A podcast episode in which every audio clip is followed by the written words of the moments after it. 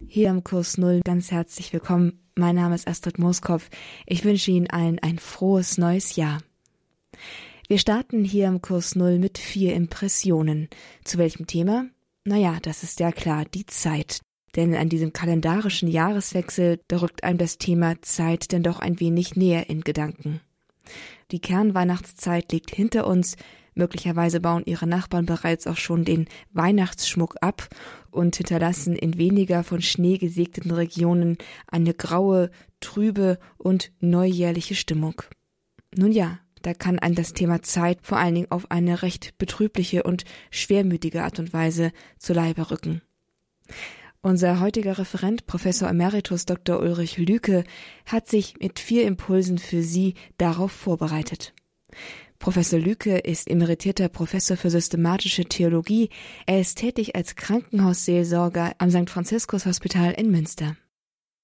Verehrte Zuhörerinnen und Zuhörer, was ich Ihnen hier biete oder zumute, sind ein paar spirituelle Impulse, die um das neue Jahr und spezieller um das Thema Zeit kreisen. Schließen werde ich mit einem Impuls zum bevorstehenden Fest Epiphanie im Volksmund Heilige Drei Könige. Zukunft, Gegenwart, Vergangenheit. Wirklich schon wieder ein Jahr? So sang vor einigen Jahren Reinhard May. Und in diesem Song ließ er das Jahr Revue passieren. Den Wind vom Meer, den Sand in den Hosenumschlägen, das Meersalz auf den Lippen, den Vorjahrsschnee auf der Mütze und als Pfütze, das verwelkte Laub unter den Füßen, den Geruch der Erntefeuer in der Nase. Und er endete so. Wirklich? Schon wieder ein Jahr? Bin immer noch der, der ich war. Erwachsener werde ich wohl nicht. Ich habe einen Jahresring mehr als die Bäume, eine dickere Rinde, ein paar neue Träume und Lachfalten mehr im Gesicht. Wirklich? Schon wieder ein Jahr? Geht es Ihnen auch manchmal so? Ja, bei mir, muss ich sagen, ist das so. Die Jahre rasen nur so durch, je älter ich werde, umso mehr. Was ist das, die Zeit? Was machen wir mit ihr? Was macht sie mit uns? Der Schriftsteller und Aphoristiker Manfred Hinrich, 2015 verstorben, hat so schön mehrdeutig gesagt, mit der Zeit verstehe ich mich besser. Was meint er? Ich verstehe mich als ich selbst, verstehe mich als Mensch im Laufe der Zeit besser? Im Laufe der, meiner Lebenszeit besser? Oder ich verstehe mich mit der Zeit als Zeit besser. Mein Verhältnis zur Zeit wird besser. Wahrscheinlich meint er beides.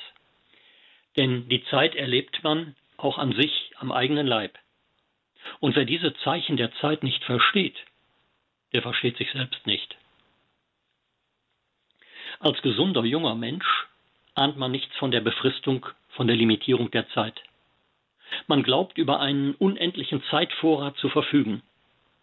Und in Unkenntnis ihres ungeheuren Wertes verplempert man manchmal die Zeit, schlägt man Zeit tot. Aber, so Hinrich, totgeschlagene Zeit schlägt zurück. Eben noch war man oder fühlte man sich zu jung, plötzlich ist man oder fühlt man sich zu alt. Ein deutsches Sprichwort sagt das so schön ironisch. Das Jahr geht weiter. Und ehe man sich's versieht, ist für die Tulpen, die man im Herbst nicht gesetzt hat, die Zeit gekommen, auch nicht zu blühen. Was ich getan oder gelassen habe, wirkt sich unweigerlich aus, und zwar nicht nur auf die Taten und deren Folgen, sondern auch auf den Täter und dessen Entwicklung. Ein anderes deutsches Sprichwort nimmt den Faden auf und ermahnt uns, lege nicht der Zeit zur Last, was selber du verschuldet hast. Aber was können wir tun in der Zeit und mit der Zeit? Wo ist der Zeitraum unserer Gestaltungsmöglichkeit und Gestaltungsfreiheit? Im Blick auf die Vergangenheit kann man nur das Gewordene archivieren oder musealisieren. Im Blick auf die Zukunft kann man nur das Kommende vage imaginieren und gegebenenfalls antizipieren. Einzig die Gegenwart ist das Feld, das wir jeden Tag neu mit unserer Menschlichkeit und Christlichkeit bestellen können und sollen. Und unser Leben als Ganzes mit seiner Vergangenheit, seiner Gegenwart und seiner Zukunft, das können wir nur mit irgendeiner Form von Glauben deuten. Zukunft, Gegenwart, Vergangenheit erscheinen uns wie eine Sanduhr. Aus der Höhe der Zukunft rauscht durch die winzige Enge der Gegenwart Zeitkorn um Zeitkorn oder Zeitquant um Zeitquant in die Tiefe der Vergangenheit. Und da ist keiner, der uns die Uhr wieder umdreht. Wie geht man damit um, mit dem immer schneller werdenden Durchrauschen der Zeit, mit dem unaufhaltsamen Versinken der noch nicht handhabbaren Zukunft in die nicht mehr handhabbare Vergangenheit? Gerade dieses scheinbare Nichts zwischen Vergangenheit und Zukunft, gerade diese nicht zu messende Gegenwart, ist der Raum unserer Begegnung mit dem ewigen Gott.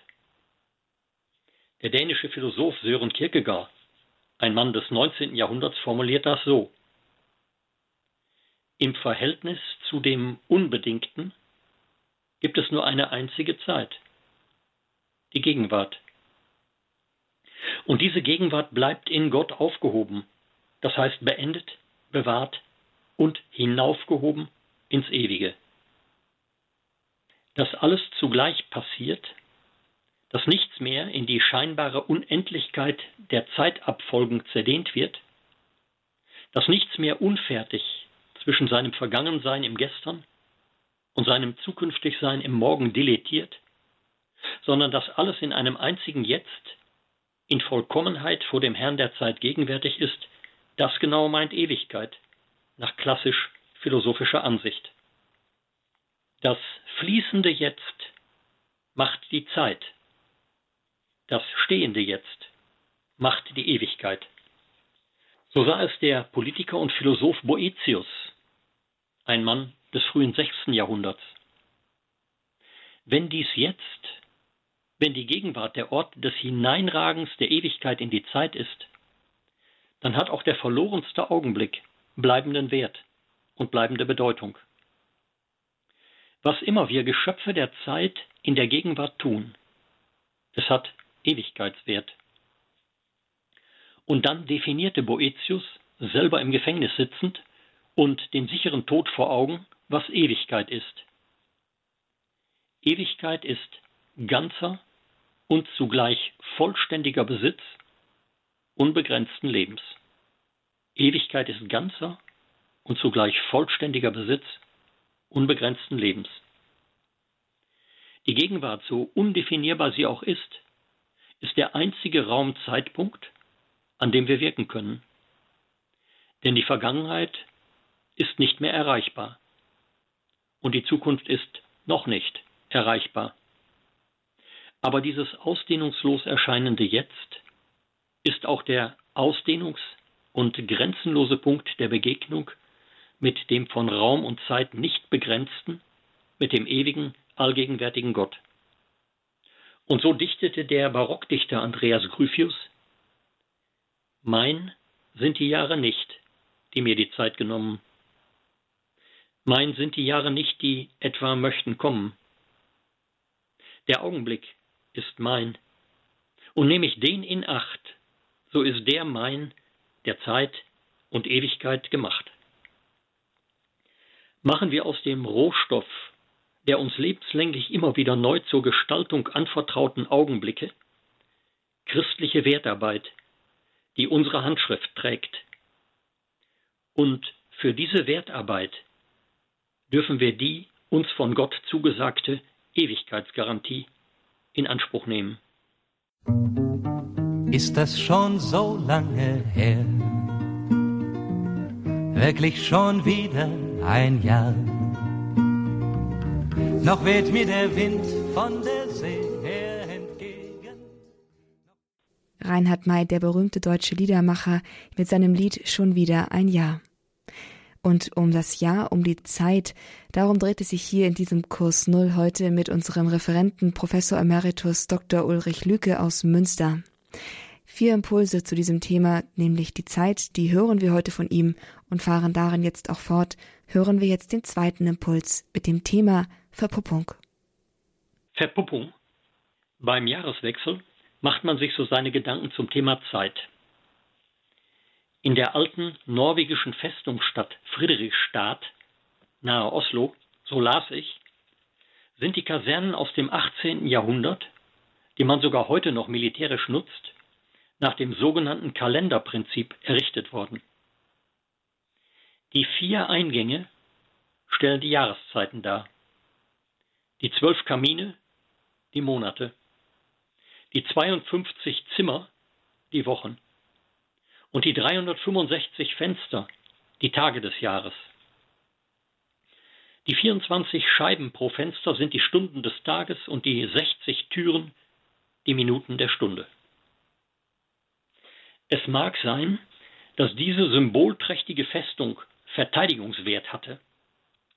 Aber den größten Feind, der am Ende alle besiegt und mit dessen Insignien sie prahlt, die Zeit nämlich, die rauscht durch die vier Jahreszeitentore, durch die 52 Wochenzimmer, durch die zwölf Monatskamine und durch jede der 24 Stundenscheiben an allen 365 Tagesfenstern durch wie nichts.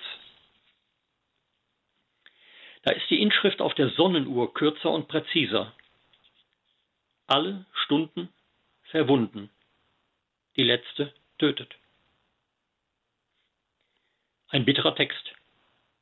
Die Zeit heilt nicht alle Wunden, wie ein anderes Sprichwort meint.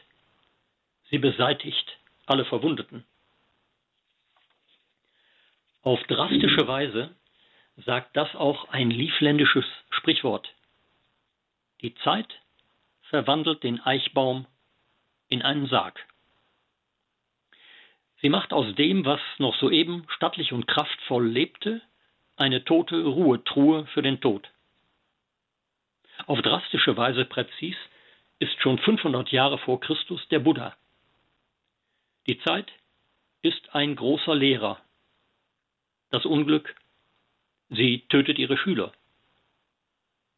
Und je älter man wird, desto mehr wird einem der langsam nagende Zahn der Zeit wie ein Zahn an der Kreissäge. Auf dem Zifferblatt der großen Schuluhr meines Gymnasiums stand der lateinische Spruch Hora ruit. Ein Mitschüler übersetzte das mit Die Uhr ist ruiniert. Es heißt aber, die Stunde rast davon. Das hätten wir uns für die langweiligen Schulstunden sicher gewünscht. Nur gerade die schienen zu schleichen. Klar, von den guten Stunden hätten wir immer gern mehr gehabt, als wir haben. Aber ohne die schweren Stunden wüssten wir gar nicht, was die guten sind. Und manchmal erscheinen uns im Nachhinein die schweren Stunden als die guten. Und was man als Schüler gehasst hat, das ist dann nach wenigen Jahren die wundervolle Schul- und Jugendzeit, über die man in Erinnerungen schwelgt. Aber Vorsicht! Der Literaturnobelpreisträger Anatole France, 1924 verstorben, meint, nichts ist so sehr für die gute alte Zeit verantwortlich wie das schlechte Gedächtnis. Gäbe es die letzte Minute nicht, so würde niemals etwas fertig, sagt der amerikanische Erzähler und Satiriker Mark Twain. Ich glaube, es ist gut, dass unsere Zeit im Guten wie im Schweren befristet ist. Erst die Befristung gibt der Zeit Gewicht, Bedeutung und Tiefgang. Eine Zeit, die ohne Befristung nur immer fortliefe, in der alles ins Leere später vertagt werden könnte, wäre so gleichgültig wie jede andere Zeit davor oder danach. Angesichts der die Zeit befristenden Ewigkeit hat auch der graueste und entlegenste Tag unseres Lebens einen unwiederbringlichen, schier unendlichen Wert. Das vielleicht bekannteste deutsche Sprichwort zum Thema Zeit lautet Die Zeit weilt, eilt, teilt und heilt. Dass die Zeit weilt, erleben wir oft, wenn wir Langeweile haben in Warteschlangen oder Wartezimmern aber manchmal auch in existenziell besonders dichten Momenten unseres Lebens, wenn sie scheinbar stehen bleibt. Dass die Zeit eilt, merken wir in der Hektik des Alltags, wenn wir der Zeit hinterherrennen müssen, aber auch wenn wir, älter oder alt geworden, auf unsere Jahre zurückschauen. Dass die Zeit teilt, das merken wir, wenn die Turmuhr nachts mit ihrem Schlag den einen Tag beschließt und mit demselben Schlag zugleich den neuen anderen Tag erschließt. Und auf Silvester beschließt sie auch noch das alte und erschließt sie zugleich das neue Jahr. Die Zeit teilt unser Leben in Vergangenes und Zukünftiges, in das, was nicht mehr und das, was noch nicht ist. Die Zeit genauer die Gegenwart, erscheint dann wie der selbst ausdehnungslose Umschlagpunkt vom noch nicht zum nicht mehr. Aber wie heilt die Zeit? Vorläufig vielleicht heilt die Zeit durch das Vergessen. Aber endgültig heilt die Zeit, wenn sie zur Ewigkeit hin aufgehoben wird. Die Ewigkeit ist das alle Zeit zeitlos umfassende und alle Zeit zeitlos durchwirkende Sein. Und welche Bedeutung hat dann die Zeit?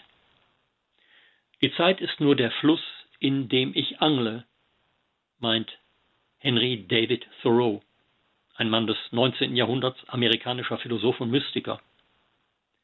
Aus dem Fluss der Zeit wird das Überlebensnotwendige für das Leben jenseits des Flusses der Zeit gewonnen. Wenn das so ist, dann Petri Heil.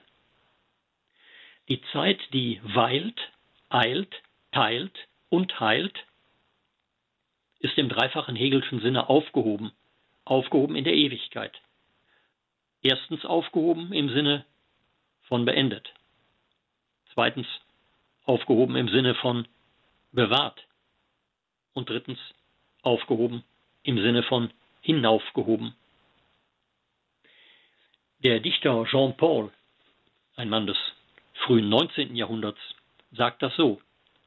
Die Zeit ist eine Larve der Ewigkeit. Aber eine Larve ist noch nicht das Endstadium. Noch einmal den Satz. Aber eine Larve ist noch nicht das Endstadium, sondern nur eine Wachstums- noch einmal den Satz. Aber eine Larve ist noch nicht das Endstadium, sondern nur ein Wachstums- und Verwandlungsstadium, eben ein Zwischenstadium. Die Larve wird noch erst zur Puppe, die wie tot erscheint, und erst das, was sich aus der Puppe des scheinbaren Todes entpuppt, ist die Imago, wie der Biologe sagt, das wahre Bild und Wesen, zum Beispiel der Schmetterling was sich nach den Lavalhäutungen unseres Lebens zum Tode hin verpuppt, das entpuppt sich als das wahre Leben bei und mit Gott. Zwei kleine Gedichte mögen diesen Gedanken beleben. Ruth Schaumann, 1975 verstorbene Dichterin, schrieb Und keine leere Sinne, sondern Fülle. Die Zeit ist bald durchlebt. Was netzt noch Tau die braune Puppenhülle? Der Falter schwebt. Und Eugen Roth formuliert so.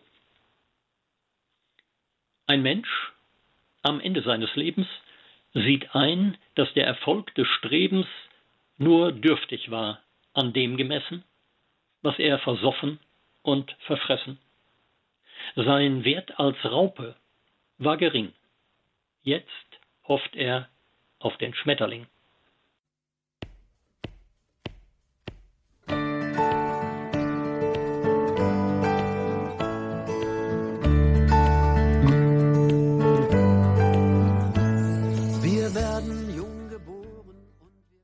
Sie hören den Kurs Null bei Radio Horeb mit unserem heutigen Thema, nämlich Zeit. Professor Emeritus Dr. Ulrich Lüke setzt sich in vier Impulsen, vier Kurzbeiträgen mit diesem Thema auseinander. Viel Freude mit einem weiteren. Ewige Gegenwart. Wir sprechen, wenn wir an die Tage zwischen Weihnachten und Neujahr denken, von den Tagen zwischen den Jahren, als wenn es so etwas gäbe wie diesen zeitfreien Raum. Doch diese Redewendung hält eine Ahnung vom Stillstehen der Zeit in uns wach. Ganz selbstverständlich sprechen wir von den drei Diastasen der Zeit, von Zukunft, Gegenwart und Vergangenheit, wie wenn das gleichberechtigte Teilhaber am Ganzen der Zeit wären. Der Dichter Friedrich Schiller schrieb zum Thema Zeit Dreifach kommt die Zeit. Zögernd kommt die Zukunft hergezogen. Pfeilschnell ist das Jetzt entflogen. Ewig still steht die Vergangenheit. Da wird schon deutlich, dass Vergangenheit, Gegenwart und Zukunft drei sehr unterschiedliche Teilhaber am Ganzen der Zeit sind. Und die Anteile am Ganzen der Zeit verschieben sich im Laufe des Lebens erheblich. Wie unendlich lang dauert es in Kindertagen, bis endlich wieder Weihnachten ist. Die Zukunft war viel zu langsam. Wie unendlich kurz erscheinen uns in alten Tagen die 40 Berufsjahre, die wir hinter uns haben. Und wie unendlich lang erschienen sie uns, als sie uns noch bevorstanden. Und am Ende, mit dem Durchhuschen eines letzten Jetzt, kommt keine Zukunft mehr, wie Schiller sagt, zögernd hergezogen, so scheint es jedenfalls.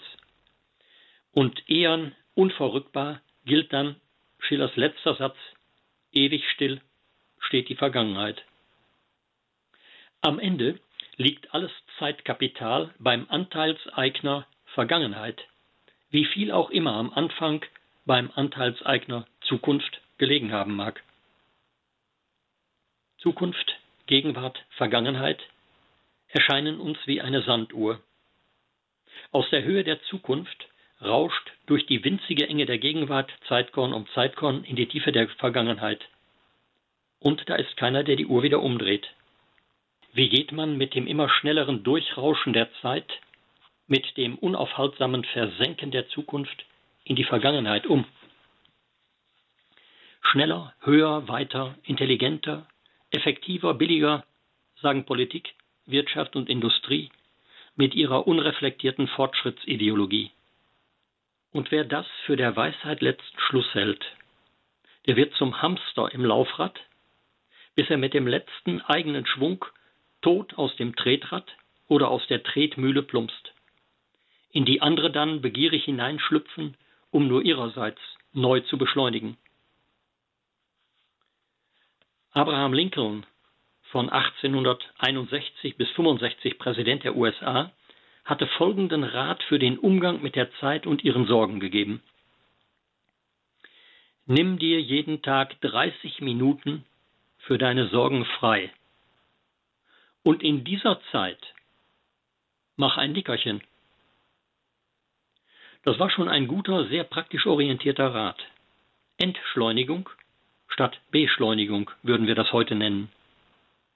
In dieser Auszeit können wir erfahren, was der Psalmbeter längst wusste. Den Seinen gibt's der Herr im Schlaf. Peter Ustinov, 2004 verstorben, der begnadete Humorist und Schauspieler, gibt den Rat, die gerade gegenwärtige Zeit mehr zu wertschätzen. Er sagt, jetzt sind die guten alten Zeiten, nach denen wir uns in zehn Jahren zurücksehnen werden.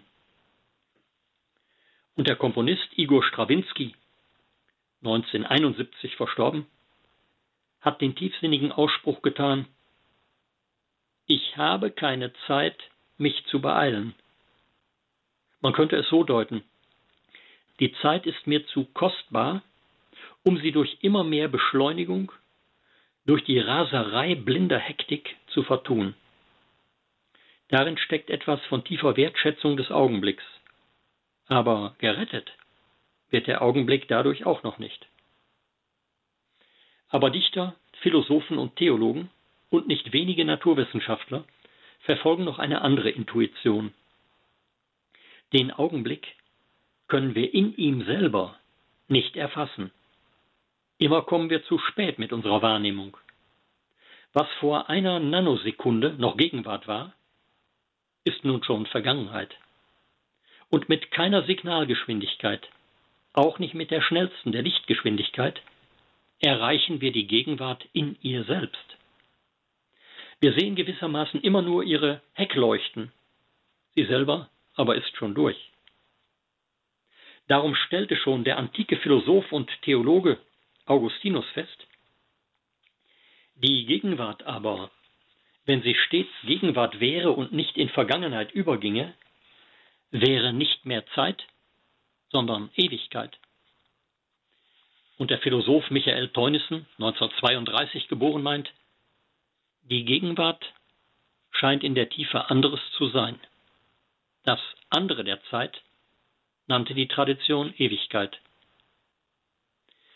Diese Philosophen und Theologen kennen zwei Arten von Jetzt. Erstens das Nunc Präteriens, das immer schon vorbeigeeilte Jetzt, von dem ich trotz aller Beschleunigung immer nur die Heckleuchten zu sehen bekomme. Und zweitens das Nunc Stans, das stehende Jetzt, von dem ich in Momenten tiefster Versenkung eine Ahnung bekomme. Mit dem Nunc Stans, dem stehenden Jetzt, wird die Gegenwart zum Einfallstor des Ewigen in der Zeit. Diese Gegenwart ist der raumzeitlose Punkt, an dem der ewige Gott das Geschöpf der Zeit berührt. Gott, der Schöpfer, ist seinem Geschöpf näher als dieses sich selbst. Nicht in der Beschleunigung, sondern in der Entschleunigung wird das Nunc Stans, das jetzt der Gegenwart Gottes erreicht. In der Beschleunigung geht trotz allem nur verloren, was gewonnen schien. In der Entschleunigung wird gewonnen, was verloren schien. Und was immer in der Sanduhr der Zeit aus der Zukunft durch die Enge der Gegenwart in die unwiederbringliche Vergangenheit hinabzustürzen scheint, ist und bleibt vor dem alle Zeit umfassenden ewigen Gott gegenwärtig. Was uns Geschöpfen der Zeit entfällt, er hat es, wie Hegel sagt, aufgehoben. Aufgehoben im Sinne von beendet, im Sinne von bewahrt, im Sinne von hinaufgehoben, in einen ewigen Augenblick. Lincoln hatte gemeint, nimm dir jeden Tag 30 Minuten für deine Sorgen frei und in dieser Zeit mache ein Nickerchen. Ich möchte das Wort etwas abändern. Nimm dir jeden Tag 30 Minuten trotz und wegen all deiner Sorgen frei und in dieser Zeit tritt ein in die ewige Gegenwart Gottes und seien wir unbesorgt in Bezug auf das, was kommt, unbesorgt auch in Bezug auf das Ende. Denn was die Raupe angstvoll ihr Ende nennt, nennt der Rest der Welt, wie wir schon gehört haben, Schmetterling.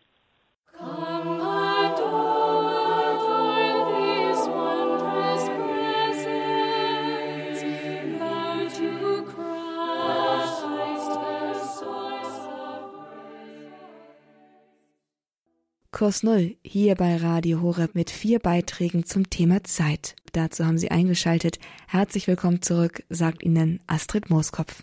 Jetzt hören Sie in einem letzten Impuls dieser Sendung Professor Emeritus Dr. Ulrich Lücke aus Münster unter dem Titel Magische Sternstunde.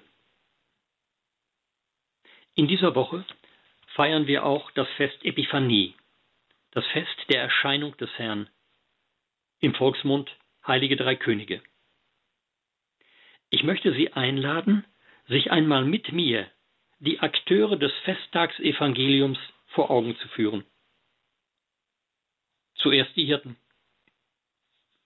Die kleinen Leute, die Hirten vom Feld, sind die Ersten, die etwas ahnen von dem außerordentlich Ungewöhnlichen, das sich mit der höchst gewöhnlichen Geburt eines arme Leutekindes ereignet.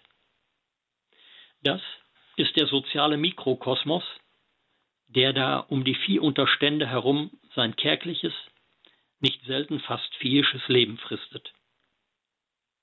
Diese Menschen gibt es auch heute im neuerdings sogenannten Prekariat, unter den Menschen im Abseits, in den Slums der Großstädte, in den Elenden und Verachteten jeder Art.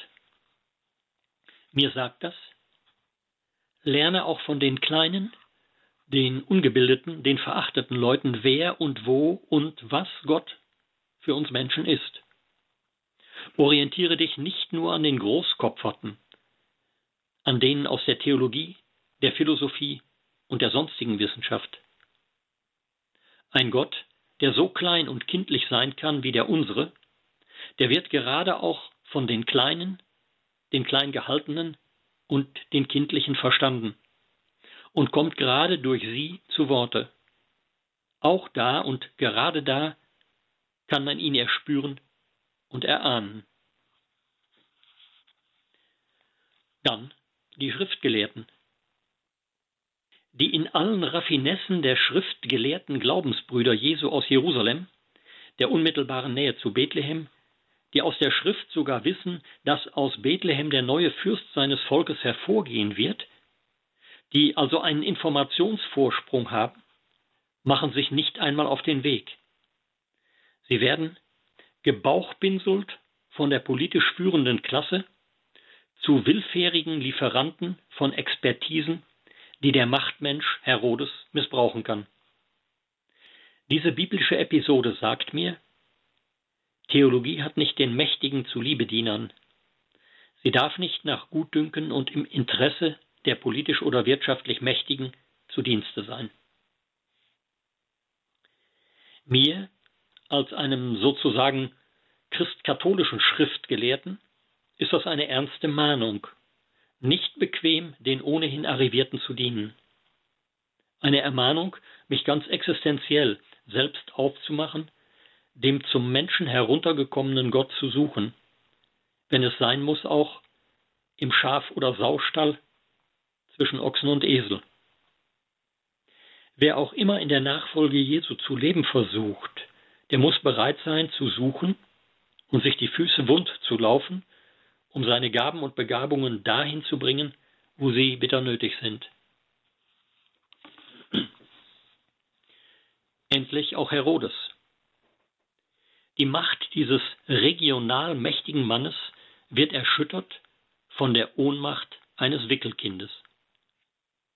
Mit den Potentaten der Weltmacht Rom kann er sich machterhaltend arrangieren. Seine völlige Ohnmacht aber bekommt er zu spüren durch die göttliche Kinderei, die in Jesus Christus Hand und Fuß, Sinn und Verstand bekommt. Herodes ist ein brutaler Machtmensch.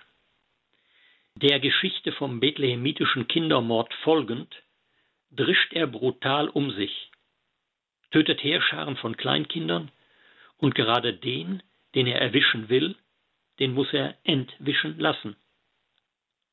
Die menschliche Macht zerschellt an der göttlichen Ohnmacht. Und schließlich die Magier. Es sind die Magier, diese Sternenkundigen von weit her aus dem Osten, diese der Heiligen Schrift unkundigen Heiden, mit einem für fromme Juden höchst obskuren Zugang zum Glauben, die machen sich auf. Die Schriftgelehrten gingen keinen Schritt. Die Magier begehen die windelweiche Kinderei, einem Wickelkind im Stall statt einem veritablen König in einem Palast zu huldigen. Das ist eine Anfrage auch an uns, ob wir die ganz und gar unorthodoxen Wege zu Gott gelten lassen. Gibt es nicht ebenso viele Wege zu Gott, wie es Menschen auf diesem Erdball gibt? Nehmen wir Gott noch wahr in den tausend Zeichen der Natur- und Kulturwissenschaften? In den tausend Zeichen der Natur- und Kulturgeschichte? Und vor allem, machen wir uns seinetwegen noch auf den manchmal beschwerlichen Weg, ihn zu suchen? Die heiligen drei Könige, in Wahrheit Magier aus dem Osten, sind das Symbol für den weltumspannenden sozialen Makrokosmos. Man hat die drei den damals bekannten Kontinenten Europa, Asien und Afrika zugeordnet und sie ikonografisch mit weißer, gelber und schwarzer Hautfarbe dargestellt. Man hat sie auch den drei Lebensaltern zugeordnet, jung, mittel und alt, und sie als Könige unterschiedlichen Alters ins Bild gesetzt. Jeder von ihnen bringt seine unverwechselbare und unvergleichliche Gabe Gold, Weihrauch und Myrrhe. Ob wir weiß, schwarz oder gelb, ob wir jung, mittel oder alt sind, es tut nichts zur Sache. Denn auch unsere unverwechselbare und unsere unvergleichliche Gabe und Begabung ist gefragt und wird vom menschgewordenen Gott angenommen. Vielleicht müssen wir auf und abgeklärten Gottsucher aus dem Abendland, wir Christen, uns manchmal ein Beispiel nehmen an der lebenspraktischen Konsequenz und der existenziellen Ernsthaftigkeit der Gottsucher aus dem Morgenland, an den Muslimen, wenn man hier einmal die terroristische Variante beiseite lassen darf. Manchmal sind es die Abständigen und Außenstehenden, die uns daran erinnern, welch ungeheuren Schatz wir in einem Gott auf Ruf und in Reichweite haben, der uns menschlich so nahe ist, mit einem mitfühlenden Herzen, mit einer hilfreichen Hand, ein Gott, der in unserer Haut steckt. Der Stern von Bethlehem könnte die im Jahre 7 vor Christus dreimal aufgetretene große Konjunktion von Jupiter und Saturn gewesen sein, die beide wie ein großer Doppelstern erscheinen. Oder auch der Hallische Komet. Das ist nicht entscheidend. Wichtig ist dies. Der in Jesus Christus Mensch gewordene Gott ist der einzige verlässliche Peilpunkt in all den orientierungslosen Nächten unseres Lebens. Er ist der richtungsweisende und maßgebende Stern am nächtlichen Firmament. Ein Fixstern. Und dieser Leitstern ist unser Glücksstern. Er sollte uns nicht Schnuppe sein.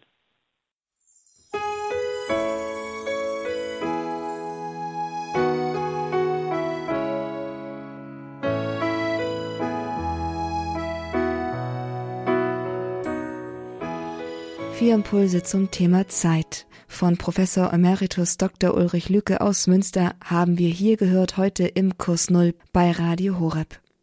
Diese Vorträge, die können Sie alle noch einmal nachhören, nämlich bei uns auf der Webseite unter www.horeb.org.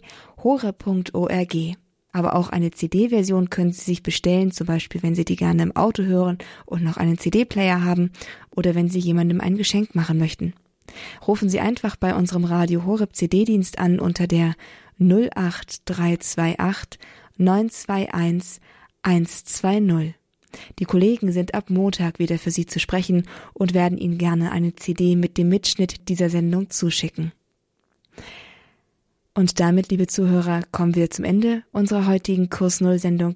Ihnen allen wünsche ich jetzt einen gesegneten Samstagnachmittag Kommen Sie auch weiterhin gut ins neue Jahr. Ich freue mich, wenn wir uns auch nächste Woche wieder hören, hier beim Kurs Null um 16.30 Uhr. Am Mikrofon war für Sie für diese Sendung Astrid Mooskopf.